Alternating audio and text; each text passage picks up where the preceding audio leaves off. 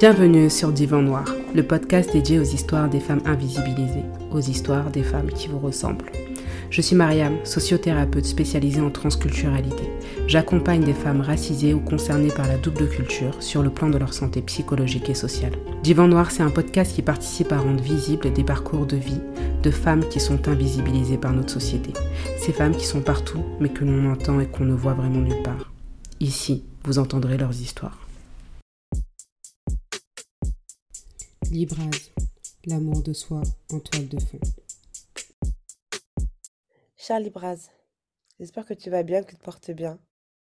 Je te pose la question, mais je sais que, ça ne va pas. Mais crois-moi, ça va aller. Aujourd'hui, tu crois que tu n'as pas de valeur, que tu ne vaux rien. Pire encore que tu es seul. Crois-moi, c'est qu'à un moment, ça va passer. Tu te sens au piège. Tu as l'impression que tout est noir autour de toi. Mais crois-moi, le ciel va s'éclaircir et tu feras ce que tu veux de ta vie. Le chemin que tu empruntes aujourd'hui, il est très important. Parce que c'est le chemin qui va te permettre de devenir celle que tu seras demain. Et qui tu seras demain? Tu vas être étonné, mais tu seras une femme libre. Tu feras ce que tu veux de ta vie. Tu auras confiance en toi. Tu auras la sécurité matérielle, émotionnelle. Deux enfants magnifiques qui vont t'aimer de manière inconditionnelle.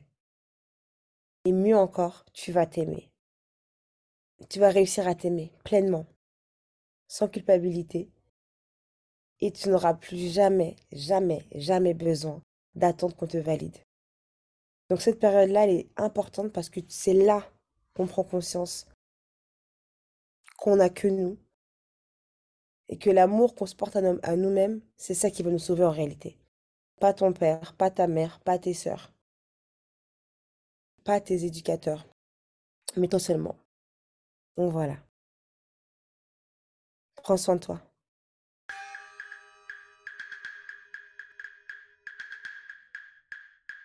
J'ai 32 ans, enfin bientôt. Peut-être au moment du podcast, j'en aurai déjà 32. Je suis née en décembre. Donc je ne sais pas si j'ai des jumelles euh, dans le podcast de décembre. Et raconter toute une histoire d'une vie, ça peut être assez long. Du coup, je vais aller directement au moment clé de ma vie, quand j'avais 10 ans. Quand j'avais 10 ans, j'habitais à Orly, dans 94 avec mon papa, ma maman, enfin elle qui était hospitalisée parce qu'elle avait déjà du, diabète, mes deux sœurs, un frère, mes grands-parents. Les grands-parents, c'est comme dans toutes les familles, on les accueille, on les héberge. Je suis d'origine mauritanienne. Je suis une haratine, je parle hassania.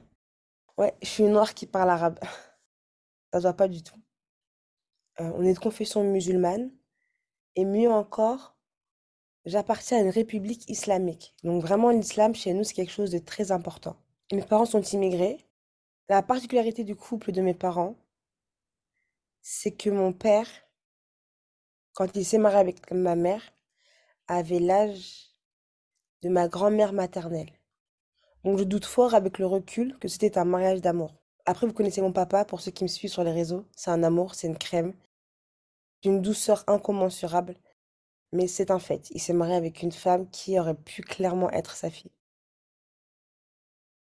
Pour revenir à mon histoire, donc j'étais en CM1. Ma maîtresse, elle, s'appelait Corinne, je me souviens.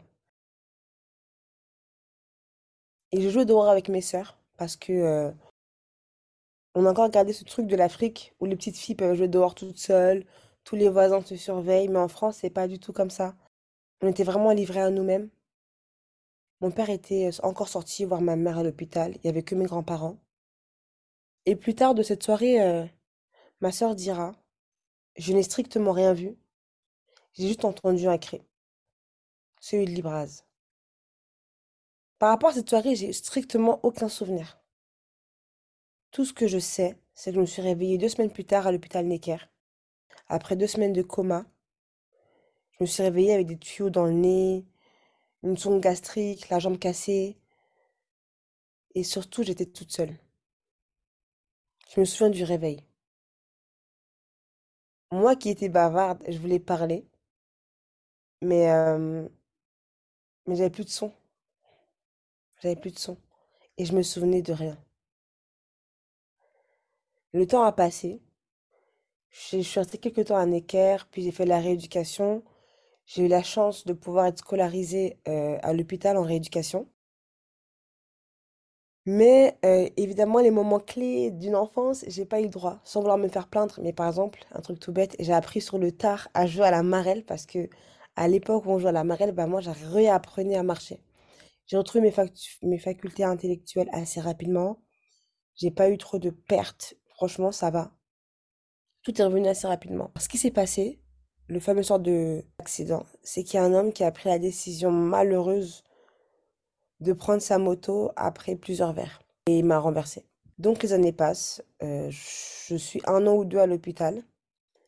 Et pour ma sécurité et celle de mes parents, parce que une fille de 10 ans n'a rien à faire dehors toute seule, j'ai été placée en foyer. Pour faire la transition entre le monde hospitalier et, bah, dirons-nous, le monde euh, familial normal. Et ce placement qui devait durer un an a duré finalement près de 10 ans.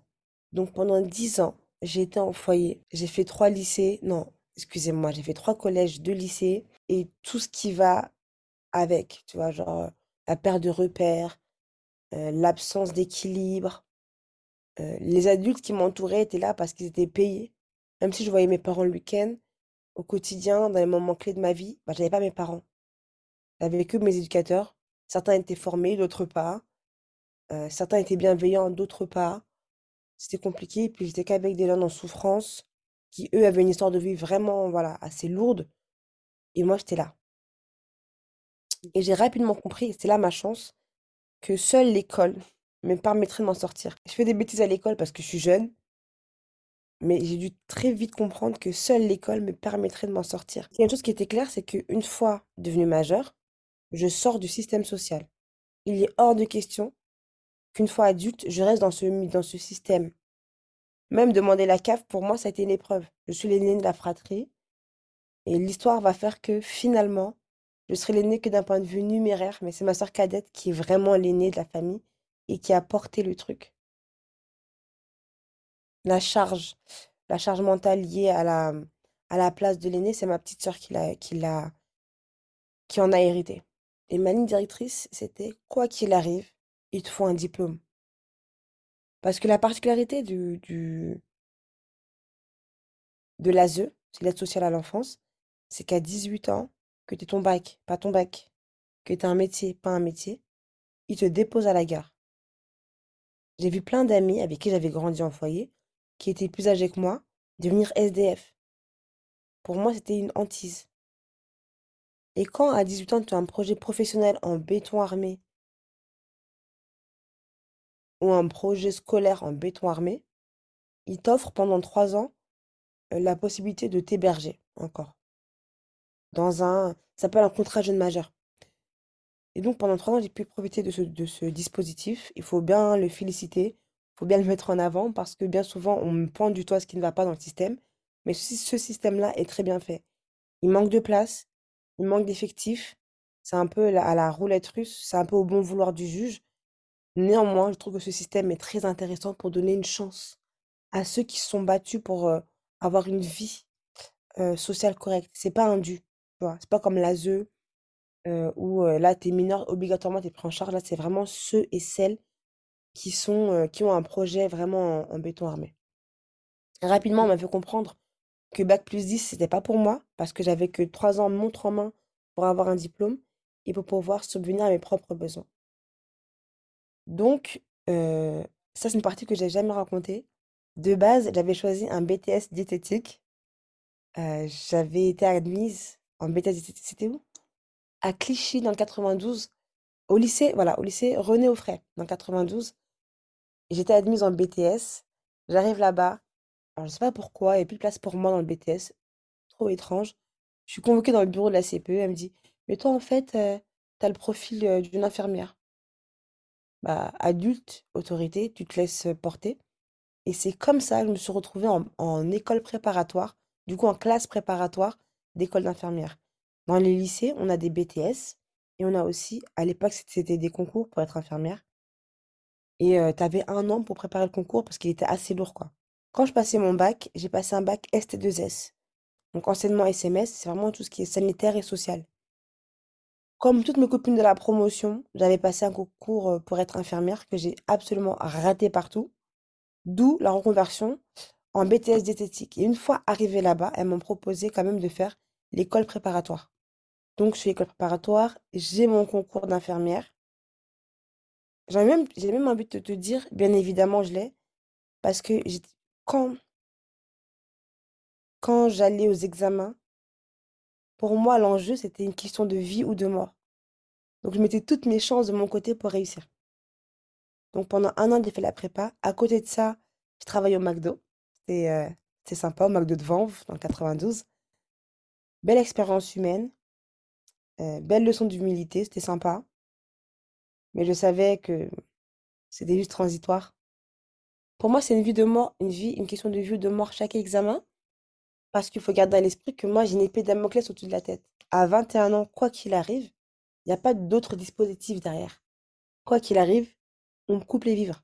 Finalement, je l'ai eu. euh, j'ai été à l'IFSI Saint-Joseph, dans le 14e. D'ailleurs, les filles, si vous écoutez le podcast, c'est pour moi, à mon sens, la meilleure école d'infirmière dans laquelle vous pouvez rentrer. Elle est vraiment incroyable. Le suivi, est incroyable. Le niveau est assez bon. en stage, on manque pas de matériel. Le suivi des élèves, il est parfait. Enfin voilà. Donc, je vous le recommande. Si y a des infirmières ici, je vous le dis. Et donc, je rentre à l'école d'infirmière. Et vu ma jeune vie d'étudiante, tu sais, bah, t'as 18 ans, pour la première fois, t'es toute seule, t'as un appartement en colocation qui est assez grand en plus, à Issy-les-Moulineaux. Tu vis ta petite vie de, bah, de jeune étudiante parisienne. Et c'est l'époque de Facebook. Voilà, Facebook est à la mode. Et Facebook arrive, je ne sais pas comment, jusqu'à aujourd'hui, à te mettre en contact avec tes anciens contacts. Donc, je retrouve mon ancien amoureux de quand j'avais 14 ans. Je me dis, ah, trop bien, il est devenu sportif de haut niveau. Et j'envoie un message sur Facebook. Avec le recul, je me dis, mais j'aurais mieux fait de m'abstenir, en fait. En plus, j'étais en couple à ce moment-là. Mais c'est vraiment juste par curiosité, tu vois. Salut, ça va? Qu'est-ce que tu deviens? Ah, Libra, ça va? Ça fait longtemps, etc. Bah, écoute, moi, je suis là. Moi aussi, j'ai une copine. Moi, j'ai un copain. Bah, un petit délire d'amitié, quoi. Et vraiment, c'est un ami incroyable. On sort, on s'amuse. euh, il m'écoute beaucoup, il me conseille. Quand il en couple, il prend du recul avec moi parce que par respect pour sa conjointe, enfin, c'est un mec à avoir dans sa vie, quoi. Hyper souriant, hyper populaire, bien éduqué, euh, très, pas très beau, pas un beau garçon, mais très éduqué. euh, alors, pas éduqué dans le sens scolaire, mais vraiment dans le sens où euh, il tient une conversation, il est charmant, il est charmeur, il adore les enfants, enfin, il avait tout. Et puis surtout, on avait en commun cette histoire de vie qui était assez douloureuse. De fil en aiguille, euh, une histoire est née entre nous. Ça devait durer juste un été, on était vraiment inséparables, tout collait parfaitement. Mais quand je te dis que tout collait parfaitement, tout était aligné. Je pouvais lui parler pendant des heures, il me conseillait, je lui conseillais, on avait vécu les mêmes traumas étant enfant. Euh, alors lui, il n'a pas été à l'ASE, mais il a, il a eu une maman extrêmement maltraitante, tu vois. Et donc, euh, on avait vécu, enfin, voilà, quand je vous dis un alignement, c'était mieux que, que dans une comédie romantique de n'importe quel film sur Netflix, tu vois. Moi qui n'avais pas eu de maman, je souffrais quand j'entendais son histoire parce que je trouvais ça injuste maman se comporte comme ça avec lui, etc. Ma mère est décédée, euh, Allah rahma, paix à son âme, quand j'avais 16 ans. J'étais en seconde. Ça a été le jour le plus traumatisant de ma vie parce que justement, je l'avais vu, vu la veille de son décès. Elle m'avait dit, tu sais, Livrel, je vais mourir. Et moi, je lui dis, mais maman, qu'est-ce que tu racontes? Tu sais, pour moi, la mort, c'est quelque chose d'irréel. Ça n'arrivait qu'aux autres. Et puis ma mère, comme elle a, fait une longue dépression, on avait l'habitude de l'entendre ruminer du noir. Du coup, je ne l'ai pas prise assez au sérieux. Je l'ai embrassée sur le front. Et le lendemain, elle est décédée. Et j'ai perdu, je pense, à ce moment-là, l'une des deux personnes sur cette terre qui ne m'a jamais aimée sincèrement. J'ai perdu mon coach parce que ma mère aussi, c'était mon coach. Elle me conseillait, elle m'écoutait parler. Elle s'inquiétait beaucoup pour moi. La chance que j'avais par rapport aux autres enfants du foyer, c'est que moi, j'avais des parents aimants. Pas parfaits, parce que sinon, j'aurais pas été en foyer, mais aimants. Ma mère, elle est loin du cliché de la maman immigrée, etc. Parce que souvent, on a l'impression que c'est toujours comme ça, etc. Non. Ma mère, moi, était extrêmement lettrée. euh, Sur sa table de chevet, tu pouvais trouver un livre de Stephen King. Euh, et je pense que ça devait je vais encore digresser, excusez-moi, mais je pense que pour elle, ça devait être un cauchemar d'être une femme lettrée, belle, jeune, et être mariée avec un homme qui a l'âge d'être sa mère et qui est analphabète, illettré, et qui partage pas les mêmes passions qu'elle. Bref, voilà, je referme la parenthèse sur ma mère. Donc pour revenir sur l'histoire, euh, d'amour, donc on était très fusionnels, donc quand il partait en voyage euh, pour son sport, il revenait, il passait pas voir sa mère, c'est d'abord moi qui venais, on se retrouvait, on pleurait dans les bras l'un de l'autre. Euh, j'ai voulu abandonner mes études d'infirmière, il m'a encouragé, non, surtout n'abandonne pas. Il a déchiré ma lettre de, démission, va jusqu'au bout. Il m'a aidé à financer mon école d'infirmière. Tout allait bien, en fait, tu vois. Après, bien évidemment, deux personnes qui ont des traumas, qui ne les règlent pas, parfois, ça peut mener à des conflits. Mais euh, j'avais l'impression d'avoir trouvé mon équilibre avec cette personne-là. Et ça, justement, c'est dangereux avec le recul, c'est que tout mon bonheur, toute mon estime personnelle, je l'avais reposée sur lui. Donc quand ça allait bien, ça allait. Mais après, il y a eu un basculement. Parce que ce que je raconte dans le podcast, ça, il le sait déjà. Tout le temps, il me disait, mais, oh, mais t'es incroyablement forte. Parce qu'il faut savoir que j'avais aussi des séquelles physiques liées à mon accident. Et je m'en foutais, tu vois. Je mettais des jupes, des robes, euh, des shorts. Je montrais mes cicatrices euh, à l'air libre parce que pour moi, c'était moi, en fait, tu vois. Il m'admirait beaucoup. Il admirait le fait que je sois en école d'infirmière. J'ai appris plus tard qu'il avait menti, mais il avait pas, il avait aucun diplôme. Mais il était hyper impressionné, tu vois. Donc, il avait menti, il avait dit qu'il avait eu un bac S, qui est totalement stupide parce que je l'ai su. Mais vraiment, il avait un petit complexe et une phase, tu vois, il y avait une fascination et en même temps un peu d'envie. Je ne sais pas comment le qualifier. Mais moi, je ne le voyais pas à ce moment-là. Donc, au départ, ça a commencé par euh, juste la violence verbale. Pas des insultes, hein, mais juste pour rigoler, je vais te rabaisser. Et pour te rabaisser, je vais utiliser ce que tu as vécu. Et si je réagis, c'est oh, mais de toute façon, toi, c'est bon, t'es trop susceptible. Mais comme toi, t'as connu un homme tellement aimant qui t'a noyé sous de l'amour, toi, moi, justement, qui n'en ai jamais reçu, en tout cas, euh, autre que mon père que je voyais occasionnellement euh, le week-end, bah, j'étais flattée, j'étais honorée qu'on me donne de l'amour, qu'on me remarque. Oui, j'étais une jolie jeune femme, mais j'avais pas de valeur en tant que femme, en tant qu'individu. Je, je, pas construit ce truc, tu vois, de d'amour de moi-même, de, même pas de d'amour de moi-même, mais même de dignité, tu vois. Et donc au début, c'était ça. Alors je sais qu'on n'expose pas ses péchés, mais on a habité ensemble avant de se marier. Et ça a commencé par une insulte une fois, une humiliation. T'es bonne qu'à rien, t'es bonne qu'à maquiller ton gros cul, tu sers à rien. Et puis le lendemain, c'était je te noie sous de l'amour, tu vois. Et au début, c'était juste, juste ça. Même juste ça, déjà, c'était intolérable. Par exemple, aujourd'hui, en 2023, pour moins que ça, je coupe les points avec toi. Mais j'ai accepté en me disant, mais c'est de ma faute. Euh, c'est moi, j'ai dû l'énerver. Bah oui, parce qu'il est, il est tellement charmant, il est tellement parfait. S'il s'énerve, c'est que forcément, c'est de ma faute. Et un jour, on habite ensemble. Le contrat jeune majeur arrive à, sa, à son terme. Comme j'ai perdu, entre guillemets, une année euh, où j'étais en prépa, il me restait une année à faire. Donc, on emménage ensemble et je dépends de lui à 1000%.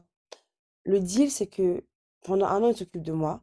Moi, j'avais aucun doute sur ma capacité à être infirmière. À la fin de cette année-là, euh, tout, ce que tu m'as donné, je vais te le rendre au centuple, en fait. Donc, on emménage ensemble dans le 19e, rue Stephenson, dans le 18e, rue Stephenson, au 34 plus précisément. On emménage là-bas, on trouve un appartement, c'est un studio. Et euh, c'est pas loin de la gare du Nord.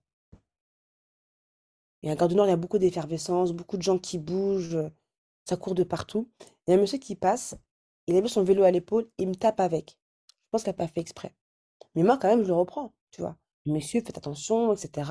C'est un bonne parisienne aigrie. Et lui, s'excuse pour moi. Et à ce moment-là, les violences verbales avaient déjà commencé. Je lui dis, mais tu ne t'excuses pas pour moi. Défends-moi, en fait. Tu vois, petite dispute lambda. Dans la rue, il commence à me tirer les cheveux. Il me tire une mèche de cheveux. J'avais des mèches à l'époque. Il me tire une mèche de cheveux. Ok. On rentre à la maison, on se dispute, plus belle. D'où tu me touches, machin, machin. Il y avait sa petite sœur avec lui en plus, ce moment-là. Elle devait avoir peut-être 10 ans ou 12 ans. Il me met sur le lit dans la chambre. On avait un grand lit king size ou queen size, je sais plus comment on dit. Il monte sur moi et il commence à s'acharner sur mes bras et sur mes épaules. Il m'assène de coups. Tellement que pendant plusieurs jours, j'ai pas pu lever mes bras. Donc dites-vous que pour une infirmière, c'est pas top, quoi. J'en reviens pas, je suis sidérée. Je pleure toute la nuit. Et c'est là que j'ai découvert son visage. Ce monstre. L'homme que j'aimais, il avait disparu. Celui-là, il n'avait pas d'empathie, aucun, aucun égard pour moi. Et limite, il s'agaçait si je m'entendais sangloter. Dans la mesure où j'avais grandi en foyer, j'avais grandi dans la violence verbale. J'avais grandi dans la violence physique. Pas moi, Dieu merci, pas moi. Mais j'avais normalisé la violence verbale. Donc, au départ, comme ils étaient nuls, tu sers à rien, espèce de PUTU, machin, etc. C'est pas que c'était normal pour moi, c'est que bah, j'ai entendu pire, tu vois. Et comme j'avais une estime de ma personne qui était relativement basse, déjà à moi-même, je me traitais déjà mal. Donc ces violences verbales, ça m'a choquée, ça m'a fait du mal, mais ça n'a pas créé une cisure dans la mesure où c'est là-dedans que j'avais évolué depuis des années en fait. Et je pense que ce jour-là, si je m'en souviens avec autant de précision, c'est que vraiment ça a marqué une cisure dans notre relation et dans ma vie. Il faut savoir que j'étais en contact avec encore un, éducateur à moi, avec qui j'avais grandi. Et il m'a dit, Livras, plus jamais ça, il faut que tu t'en ailles. Je dis, non, mais c'est pas, c'est de ma faute aussi. J'avais qu'à pas parler comme ça au monsieur. Euh, lui aussi, il m'a dit, Livras, là, c'est le début de ton aménagement avec lui. Va-t'en. Ouais, mais pour aller où? Et pour moi, à ce moment-là, il était hors de question que je retourne dans un foyer, comme j'ai dit au départ. Hors de question. Puis de toute façon, c'est pas grave, hein. Je vais mieux me comporter comme ça. Il n'aura aucune raison de se fâcher contre moi. Comme ça, il me frappera plus. Et ça, c'est vraiment le pire raisonnement à avoir. Parce qu'il faut savoir, mesdames, que la violence, c'est un choix. Quoi que tu fasses, quoi que tu dises, quelle que soit la manière dont tu respires, si lui a décidé qu'il devait être violent, il sera violent avec vous. Ça, il faut en avoir conscience. À l'instant T, je n'avais pas conscience. Et ensuite, euh, pendant un an, ça a été que ça. Ça a été vraiment l'escalade de la violence. Au départ, c'était juste des coups sur le corps pour pas que ça se voit. Puis après, c'était étranglement, des humiliations, me mettre toute nue et me mettre à la porte pour me rappeler qu'on était chez lui ici, que c'était lui le roi, le commandant. Et chaque fois que j'allais en stage, je savais pas ce que j'allais trouver à la maison. Ou des coups parce que monsieur n'a pas gagné à son, à sa PlayStation, je sais pas quoi. Ou une maison remplie de bougies, de pétales, de roses avec le dernier sac à la mode, je sais pas trop quoi. Donc vraiment, c'était un moment extrêmement dur à vivre. Et par-dessus ça, il y avait aussi la difficulté d'être étudiante dans le paramédical. Voilà, donc vous savez tout, voilà, comment c'est difficile d'être euh, étudiante, stagiaire en hôpital, machin, etc. Et le soir, je ne savais pas ce que j'allais trouver chez moi. Mon seul moment de répit à cette période-là, c'était dans le bus, entre le stage et la maison. Parfois, il disparaissait pendant plusieurs jours. Et moi, j'étais là à attendre, comme un petit chien, parce que j'avais nulle part où aller. C'est ce que je croyais à l'époque. On va faire un saut dans le temps quand même, parce que je vais pas vous raconter chaque journée euh, avec détail. Bien évidemment, il a été en garde à vue. Bien évidemment, il y a eu une plainte de déposée que j'ai retirée, qu'il m'a fait payer d'ailleurs. Euh, il me frappait même devant ses parents. euh, il me frappait dans la rue. C'était tout le temps en fait. Et le pire, le fait de partir, ça n'a même pas traversé mon esprit. Parce que c'était devenu mon seul repère. Donc on a emménagé ensemble en juillet, en juillet. Et en septembre, on a fait le halal parce que mon père, pour lui, c'était inconcevable que sa fille euh, habite avec un homme alors qu'ils sont pas mariés. Le jour du halal, donc il était converti, bien évidemment, il me battait déjà. Tout le monde le savait. Il n'y a que ma voisine qui s'est levée en me disant, on ne bat pas une femme. Il lui a dit, ouais, mais vous savez comment elle est libraise ici. Hein. Tu sais, c'est quelqu'un qui arrive vraiment à fédérer. Oui, vous savez comment elle est, Libras, en plus, elle est là, elle prie même pas. Euh, déjà, j'épouse ta fille, etc. Dieu m'est témoin. Au moment du halal, toi, il y a la femme qui va dans la chambre. Mon père est dans la chambre. Il m'a supplié, en pleurant, mon papa, de ne pas l'épouser. Il a pleuré, il m'a dit, s'il te plaît, Libras, ne l'épouse pas. Je t'en supplie. Mais non, mais va se calmer. On va se marier. Je serai sa femme. J'aurai un autre statut, peut-être à ses yeux. Il va se calmer. Mais non, en fait. C'était juste le double tour de la serrure. Parce que, c'est ça, alors c'est assez paradoxal. Quand il me battait, j'appelais quand même mes amis. C'était encore dans cette phase où c'était tout neuf la violence. Et j'appelais encore les gens pour demander de l'aide. À un moment donné, j'ai arrêté parce que bah, parce que c'était trop répétitif et voilà. Mais au départ, oui, tout le monde le savait. Il savait, parce qu'à travers mes sœurs, il ne le savait pas. Moi, je ne l'avais pas dit à mon père. il savait, puis pendant des semaines, je disparaissais. je ne sortais pas, je devenais éteinte. J'étais une fille très dynamique, qui adorait la vie, qui rigolait, qui était totalement un feu follet, tu vois. Comme je disais, faux folle, mais pas folle. Là, j'étais éteinte. Donc, il a vu le changement s'opérer en moi, mon papa. Il m'a supplié de pas l'épouser. Mais non, tout le monde me disait, mais Livra, c'est pas trop tard. Non, mais non, mais c'est bon, etc. Et donc, euh, l'année passe. C'était en dernière année d'école d'infirmière qu'on s'est mariés. Donc, on s'est mariés en septembre euh, de ma rentrée scolaire euh, de ma troisième année d'école d'infirmière. Et vient la fin de l'année. Donc, entre juin et juillet, tu attends les résultats. Pour moi, il était hors de question que je reste à la maison à attendre les résultats. Je suis partie faire un petit job en tant qu'aide-soignante parce que légalement, j'avais le droit. Je suis partie dans le sud de la France, à Nice, toute seule. Et pour la première fois depuis des mois, j'ai dormi d'un trait. J'ai pas pleuré, j'ai pas crié. Le seul moment où je pleurais, c'est quand je l'avais au téléphone. Mais autrement, je rencontrais du monde, on me disait que j'étais belle. J'existais en fait, toi, je... Waouh! En fait, il y a un monde en dehors de lui, j'avais oublié ça. Ah oui, c'est vrai, j'existe en dehors de lui. Et je rentre. Je rentre après, pour voir mes résultats. J'ai mon diplôme d'infirmière et je lui annonce. Toute folle, toi, comme tu dis à ton mari: «J'ai eu mon diplôme d'infirmière». Il rentre du boulot. Mais je sais, hein, je l'avais mis sur Facebook.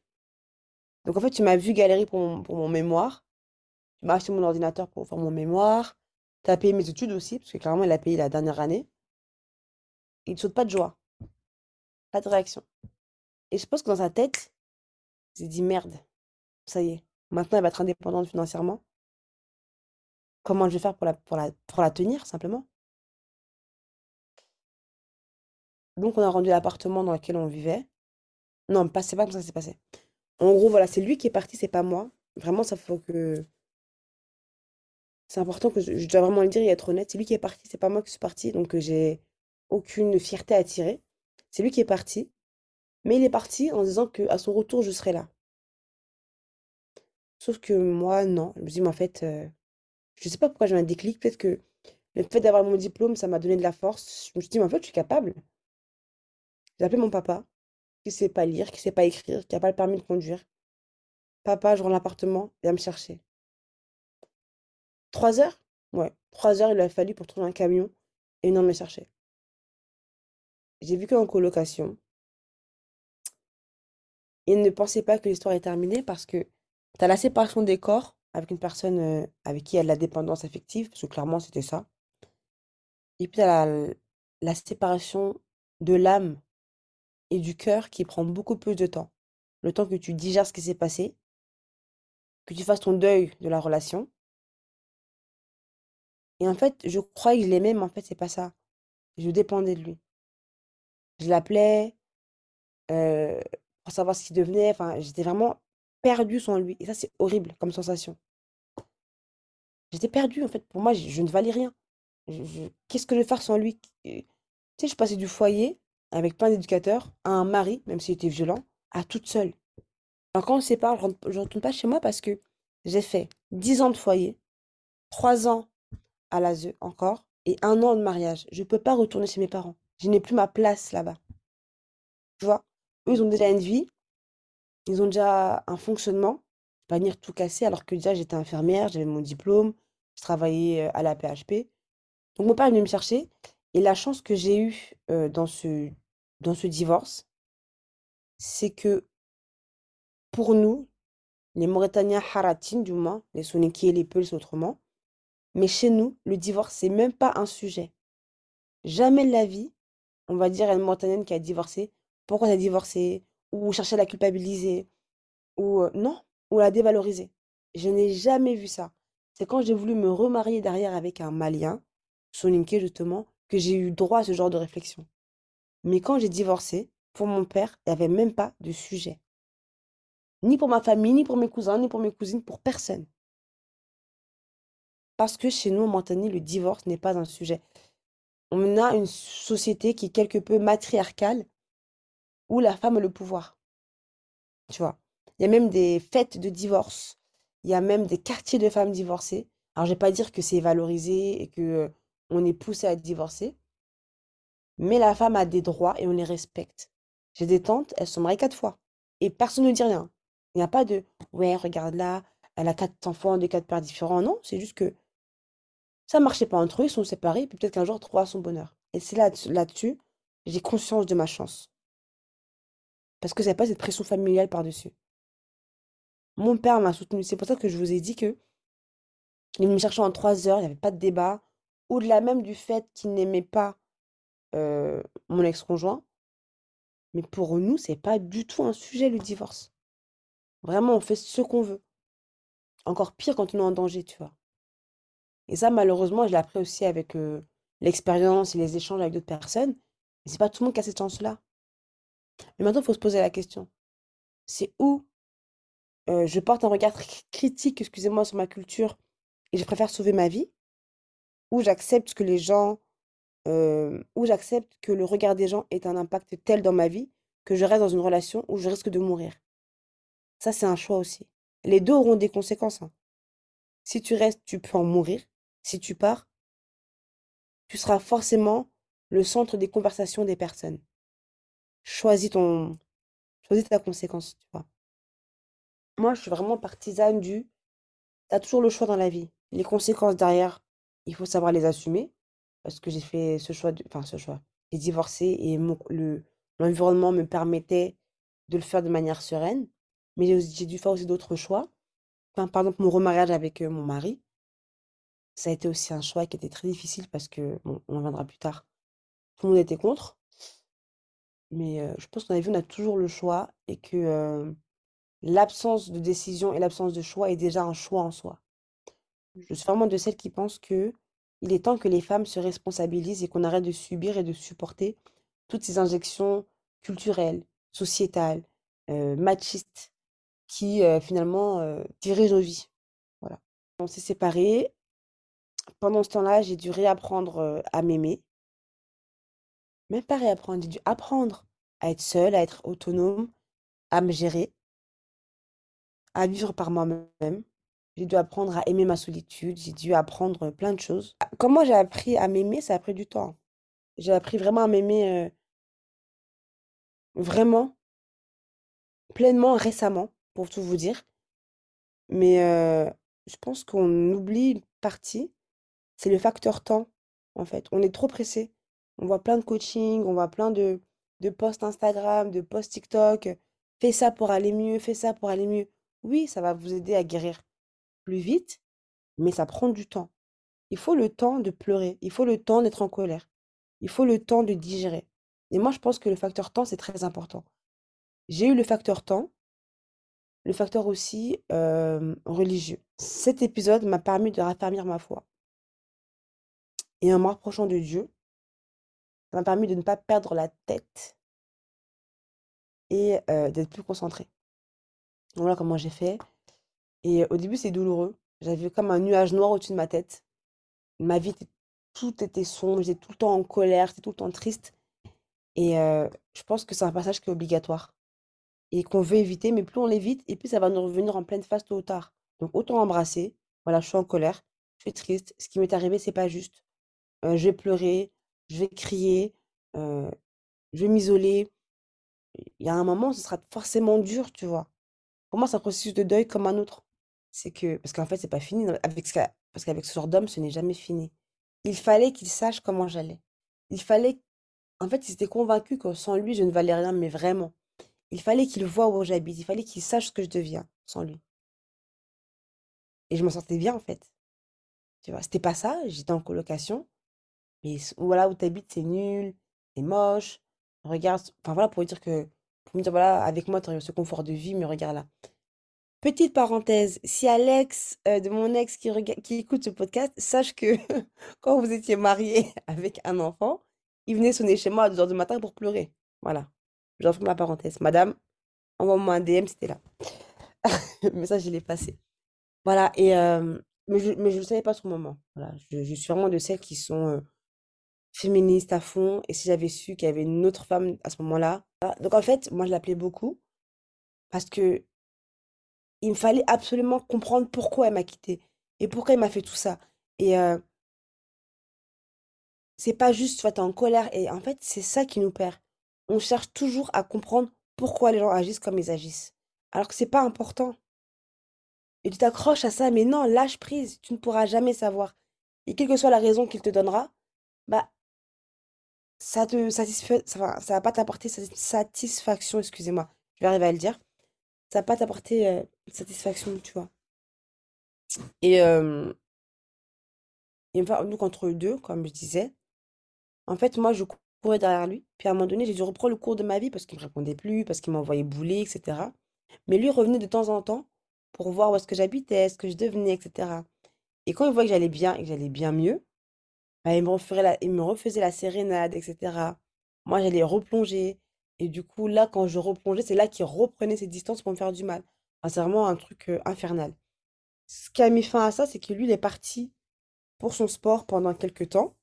Du coup, moi, ça m'a obligée à, vivre toute seule. Et à son retour, il m'a dit, ouais, il faut que je te voie, j'ai changé, etc., machin.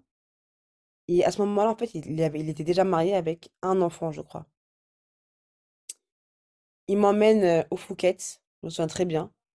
Truc de nouveau riche, en fait. Et je crois qu'il a rien compris parce que il n'avait pas compris que moi, c'est lui que j'aimais et pas le confort qu'il pouvait m'apporter. Donc, on va au restaurant. Il m'achète tout ce qu'on peut acheter sur les Champs-Élysées. Il m'emmène à Sephora, à Zara, machin, machin. Sauf que ça, maintenant, je peux me le payer toute seule parce que je suis infirmière, tu vois. Et il me dit, oui, j'aimerais bien qu'on reprenne ensemble et tout. Et ce jour-là, cette journée-là, j'ai retrouvé l'homme que j'avais aimé au tout début. Et je commence à me dire, ouais, peut-être que c'était pas si grave que ça, machin, machin. Preuve que je n'allais toujours pas bien. Et je réfléchis, je lui dis, mais si on se remet ensemble, est-ce que tu vas me frapper? Et il me fait la sérénade comme jamais. Et je lui demande, est-ce que tu vas me frapper à nouveau? Là, il me dit non. Mon cœur, je commence à envisager sérieusement le retour. Là, vous ne me voyez pas, mais je suis en train de me taper la tête quand je dis ça. Il me dit non, mais à condition que tu ne m'énerves plus. Et c'est à ce moment précis que j'ai compris que le problème, ce n'était pas moi, c'était lui. C'est lui qui est violent. C'est lui qui a fait ce choix-là. Il voulait me faire porter la responsabilité de ses choix. Et c'est ce qu'ils font à chaque fois. Quand tu as compris ça, ce sera plus facile pour toi qui écoutes ce podcast de t'extirper d'une relation violente. La violence, c'est un choix. Un homme en colère, il peut parler fort, aller faire un tour, ne pas te répondre, parler, s'exprimer, parce que quand même on a une langue assez riche, le français. Prendre du recul, il y a plein d'options possibles, et sur toutes ces options-là, lui, il a choisi la violence. Et tu n'en es en aucun cas responsable. Tu es responsable de toi, tu es responsable de ce que tu fais de la situation. Mais en aucun cas, tu ne peux être responsable d'un état, d'un comportement, d'un choix d'une autre personne. Et ça, quand je l'ai compris, ça m'a libéré. Ça m'a libéré. Un mois après ce repas, je rencontre Moussa, mon mari actuel. je commençais à aller mieux, mais euh, j'ai rencontré et je suis tombée amoureuse de lui instantanément parce que il est diamétralement opposé à ce que j'avais connu. Et sans le comparer, en fait, c'est une personne, bon, je vais pas vous faire la pub de mon mari quand même, mais je trouve qu'il portait le nour sur son visage, le nour, c'est-à-dire la lumière. Et euh, c'est pas une personne avec une science euh, islamique vraiment très, très, très approfondie. De toute façon, la science, elle s'acquiert tout au long de la vie.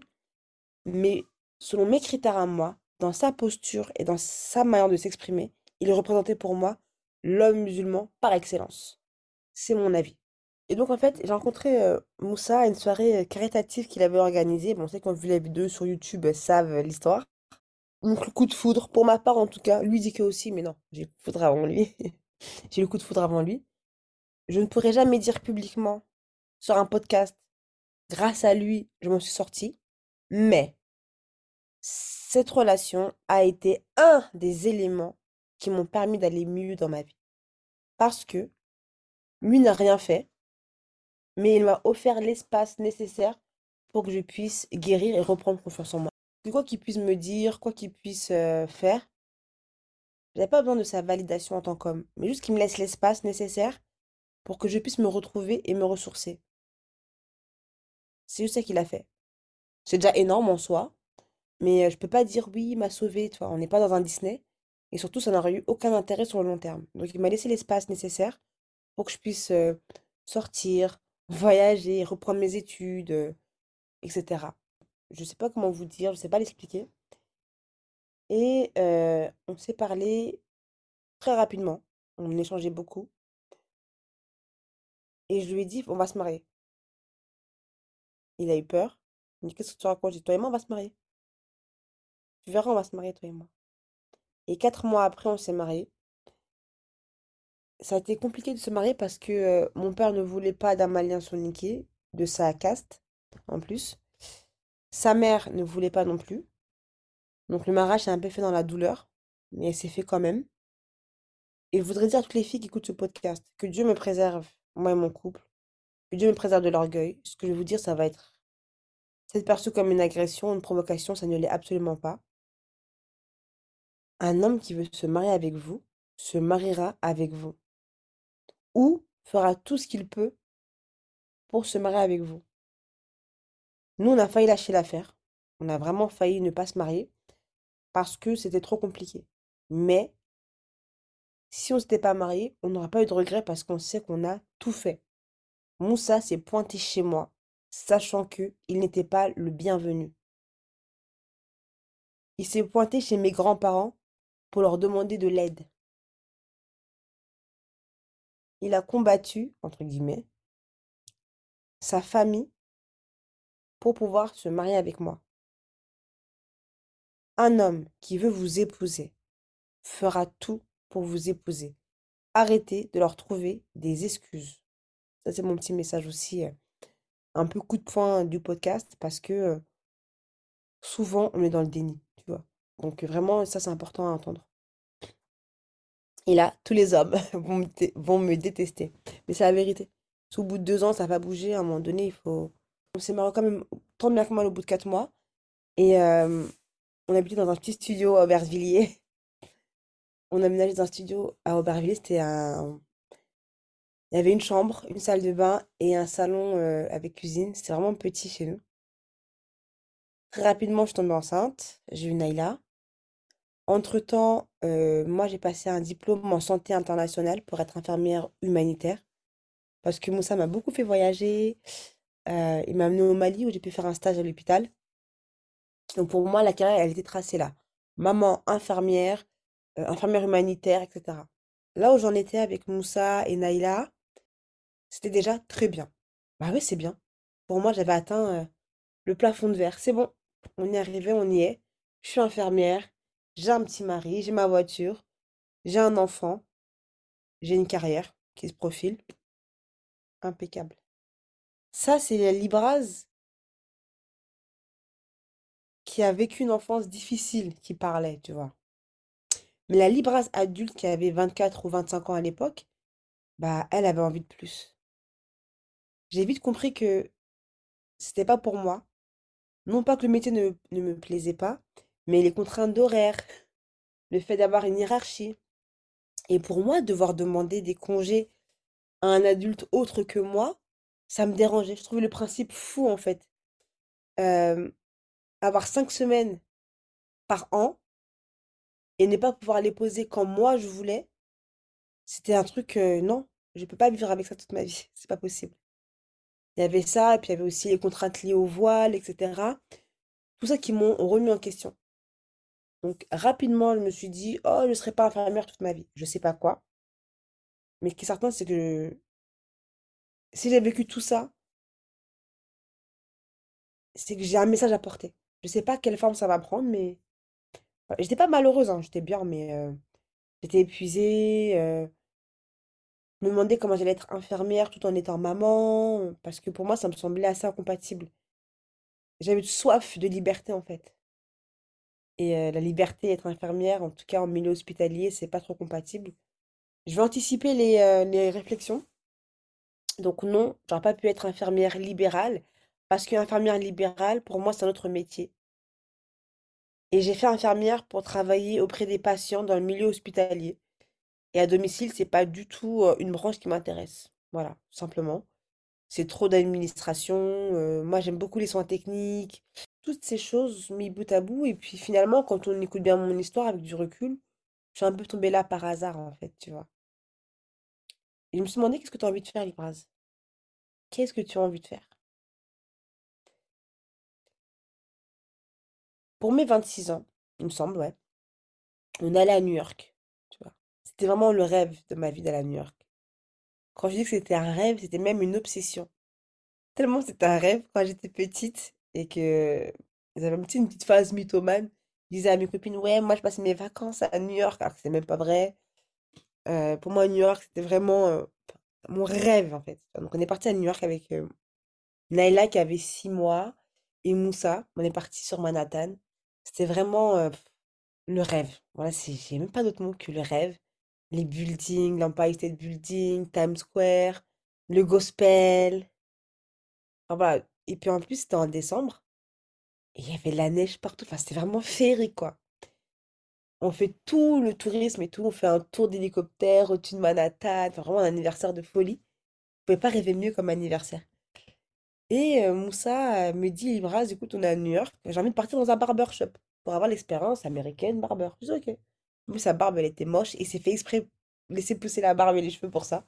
Donc, on y va. Moussa n'est pas anglophone du tout. Il comprend rien à ce qu'ils se disent. Mais il kiffe, tu vois, c'est stylé. Je me dis, mais en fait, c'est stylé, en fait. Mais moi aussi, je vais avoir mon expérience américaine capillaire. Moi, je suis voilée. Je peux pas aller dans n'importe quel salon de coiffure. Comme on est à New York, la ville des stars, c'est sûr qu'il y a des salons de coiffure qui sont privés ou des coiffeuses privées. On cherche sur Google et tout. Bingo, j'en trouve un à Manhattan. C'était un appartement euh, salon de coiffure. Et on a rendez-vous peut-être deux, trois jours avant notre départ. Donc on y va. On monte les escaliers. Je suis excitée comme une puce. hein. Je vais me faire coiffer euh, aux États-Unis. Je monte, un- on ouvre la porte et c'est un homme qui ouvre. Et là, je suis dégoûtée. Parce que c'était un salon privé, mais mixte. Je dis, Ah, mais c'est pas possible. Enfin, et j'avais pas envie de leur réexpliquer le pourquoi, du comment, je sais pas, me, me faire coiffer dans un salon mixte, machin, etc. Il me dit hello? Je dis hello et tout. Je suis un peu déçue et je fais demi-tour. Il fait excuse me? Je dis yes. Il me dit Are you Muslim? Je dis yes, tu sais, pays du 11 septembre, are you Muslim? Yes, tu sais, genre j'étais prête à, à dégainer à tout moment. Il dit ah ok, no problem. Il appelle sa, cous- sa collègue. Alors, si je me souviens de son prénom, je crois que c'était Shirley, tu vois. Elle s'appelait Shirley. Shirley, she's Muslim. Ah, ok. Et comme dans les films, pareil, tu vois, ils sortent un paravent, ils m'isolent du reste du salon. Euh, au bac à shampoing, ils font en sorte qu'il n'y ait personne. Enfin voilà, c'était vraiment un moment rien qu'à moi, capillaire, où euh, pour la première fois depuis que j'étais voilée, on a tenu compte de mes convictions religieuses sans me justifier, sans me juger. Parce qu'à Paris, c'était assez compliqué de se faire coiffer déjà de une. Avoir un salon de coiffure qui respecte le cheveu afro, c'est assez difficile. Mais en plus, t'as toujours le side eye de la coiffeuse qui te dit, mais tu gâtes ma coiffure avec ton voile et tout. Enfin voilà. C'est pas très agréable comme ex- Mais là, franchement, c'est super. C'était super. En plus, le résultat, il était incroyable. Les Américains, Ils ont des techniques de coiffage incroyables. Et je suis ravie de mon expérience. Je me dis, mais en fait, c'est fou. Je vais pas traverser l'Atlantique à chaque fois pour pouvoir me faire coiffer quand même. C'est dingue. Et je me suis dit, dans l'avion, c'est 8 heures de vol hein, pour aller à New York, je crois. Pourquoi pas moi? Il y a plein d'entrepreneurs euh, qui se lancent comme ça.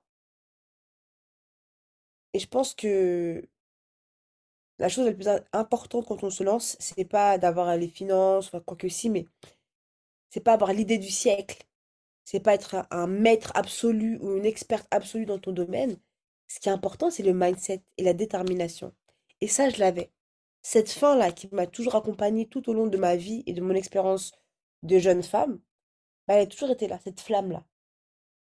Et je me suis dit, pourquoi pas moi? Et huit mois après ce voyage, Naila Beauty Lounge existait d'un point de vue administratif. Pendant les huit mois, j'ai euh, bah, fait ce qu'il fallait. Hein. Je me suis bougée, j'ai appelé, j'ai toqué à des portes. Je suis allée à Pôle emploi, je suis allée euh, dans des incubateurs, j'ai visité des locaux. Je disais à qui veut l'entendre, je veux faire un salon de coiffure, donc si vous avez des plans, pensez à moi, etc.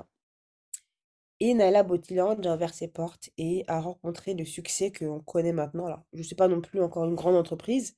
La particularité, c'est ça qui me rend assez fière parce qu'il y a une différence entre être fière de son parcours et être orgueilleuse. Moi, je suis plutôt fière parce que je n'avais pas de CAP coiffure, BP coiffure. Donc, euh, même aujourd'hui, je ne suis pas la plus grande des coiffeuses. Je n'avais pas un réseau exceptionnel. J'avais mon mari qui lui connaissait du monde à ce niveau-là, les Maliens vous critiquent beaucoup, mais vous êtes extrêmement solidaires parce que je sais que si j'avais pas eu le réseau de mon mari, ça n'aurait pas été facile parce que mon mari, connaît plein de monde, etc. J'avais des économies de côté.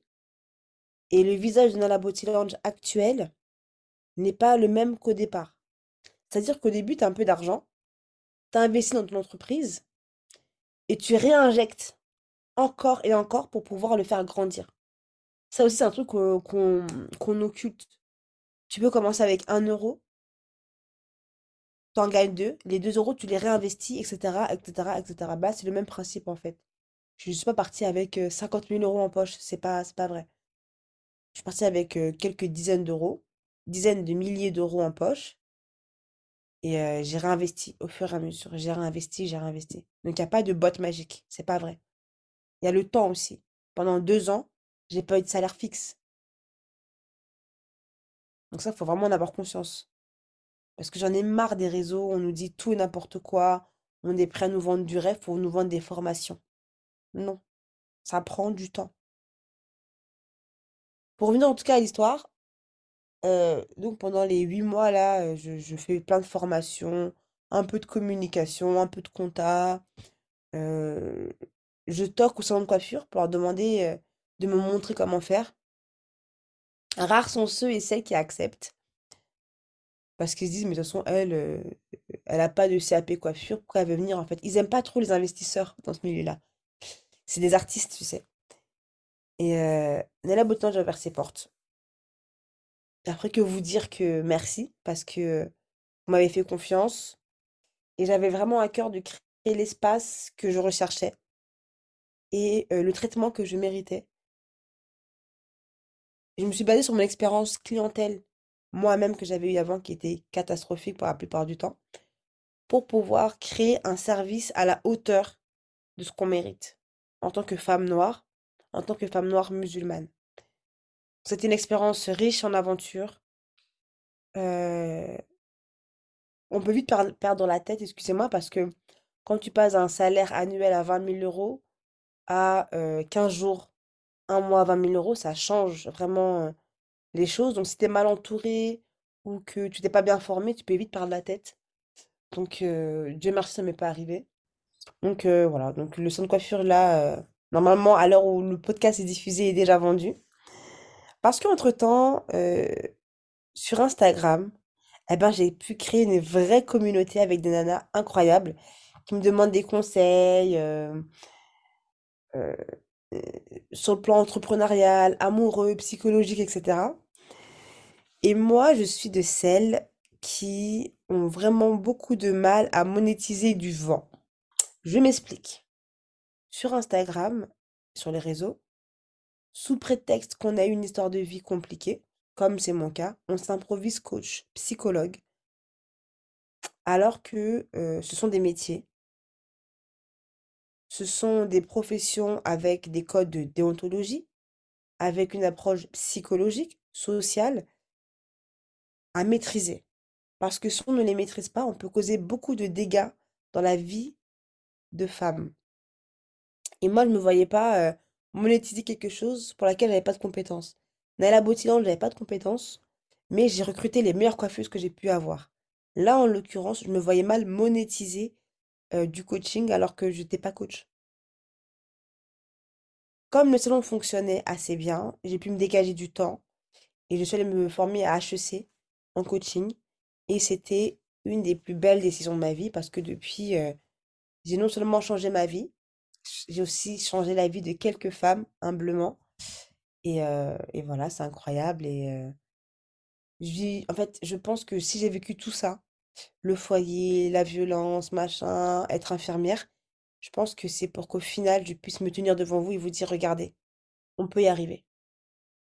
Et je partage mes techniques, mes réflexions, mes pensées, et j'ai vraiment à cœur d'aider les femmes à révéler leur potentiel. Moi, c'est bon, entre guillemets, j'ai, c'est bon, j'ai, j'ai plus rien à me prouver ni à prouver. Et ben maintenant, j'ai envie que toutes les femmes du monde puissent faire la même chose, tu vois. Et je pense que c'est pas suffisant de partager juste comme moi j'ai fait mon salon de coiffure. Je pense que le mindset, la santé mentale, le bien-être va être, va jouer un rôle déterminant dans la réussite d'une carrière, d'une vie, d'une relation amoureuse. Et je suis là pour ça aujourd'hui. Voilà. Vous écoutiez Divan Noir, le podcast des femmes invisibilisées et des femmes qui vous ressemblent. Merci de nous avoir écoutés et entendus. Si vous avez apprécié cet épisode, merci de nous mettre 5 étoiles. C'est le meilleur moyen de participer à nous rendre visibles. Vous pouvez me suivre sur mes différents réseaux sociaux et vous pouvez aussi m'écrire via mon adresse email si vous aussi vous souhaitez partager votre histoire. Toutes les informations figurent dans le descriptif de cet épisode. À bientôt pour de nouvelles aventures. Mariam, votre sociothérapeute.